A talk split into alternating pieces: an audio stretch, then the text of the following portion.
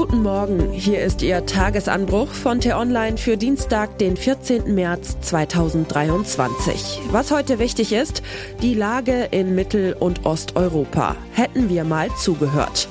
Geschrieben von T-Online Politikredakteur David Schafbuch und am Mikrofon ist heute Michelle Paulina Kolberg. Beginnen wir den Tag mit einer Quizfrage. Wissen Sie, wer oder was Bukarest 9 ist? Die Bukarest 9 sind ein Gesprächsformat von neun Staaten aus Mittel- und Osteuropa, namentlich Polen, die drei baltischen Staaten Estland, Lettland und Litauen, die Slowakei und Tschechien sowie Ungarn, Bulgarien und natürlich Rumänien. Aber kommen wir jetzt zu den weitaus wichtigeren Fragen. Was wissen Sie über diese Staaten? Haben Sie Freunde oder Bekannte von dort? Was haben diese Ihnen aus Ihrer Heimat erzählt? Und haben Sie diese Länder schon einmal besucht? Lauten Ihre Antworten nicht viel, nein, nichts und nein? Ich möchte Ihnen nicht in Ihre Urlaubsplanung reinreden oder Sie dazu bringen, Ihre Geschichts- oder Geografiekenntnisse aufzufrischen.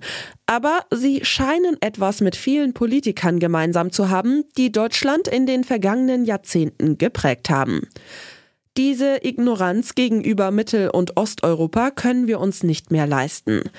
Spätestens seit dem russischen Überfall auf die Ukraine sollten wir das wissen. Aber zurück zu den Bukarest 9. Die Staats- und Regierungschefs der neuen Länder kamen in diesem Format erstmals 2015 zusammen. Gemeinsam tauschten sie sich vor allem in Verteidigungs- und Sicherheitsfragen aus.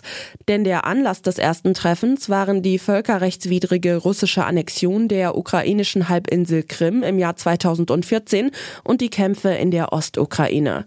Zu der Zeit ging in den Staaten die Angst um. Wäre etwas Ähnliches auch auf unserem Boden möglich, fragten sich viele, denn alle Länder hatten zuvor ihre eigenen schmerzhaften Erfahrungen gemacht.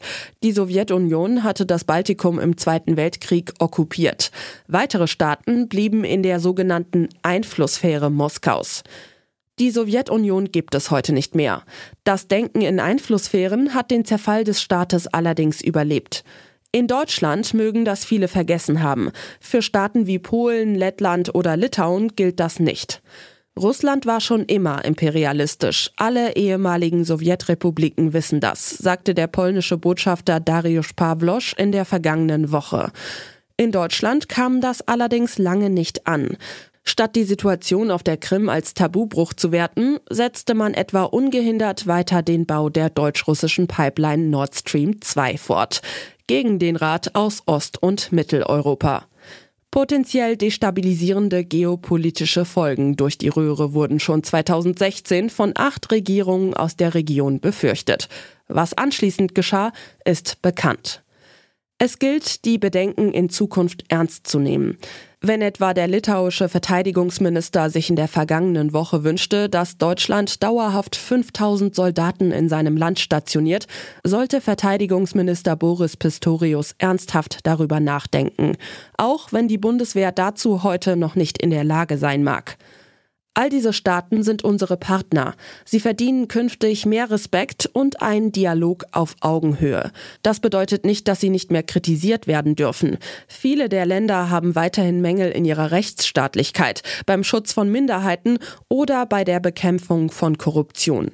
Das ändert allerdings nichts daran, dass sie mit ihren Warnungen vor Putin recht hatten.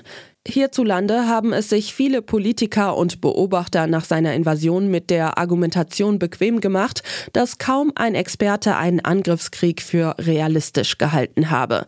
Ein Blick zu unseren östlichen Nachbarn beweist, das stimmt nicht.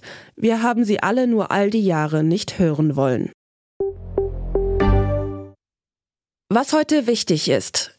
Wie läuft es bei Volkswagen? Der größte deutsche Autobauer stellt auf seiner Jahrespressekonferenz die Geschäftszahlen des vergangenen Jahres vor.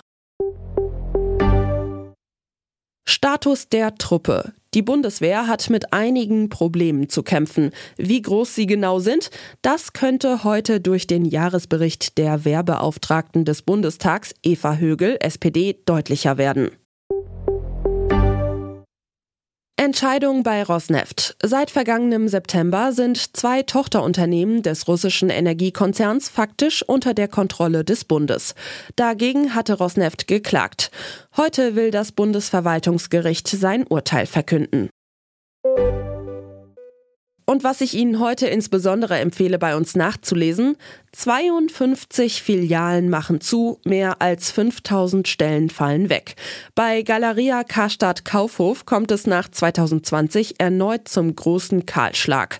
Das Kaufhaus als Symbol des Wohlstandes und Überflusses hat ausgedient, findet Kollege Florian Schmidt und hat ihm einen Abschiedsbrief geschrieben.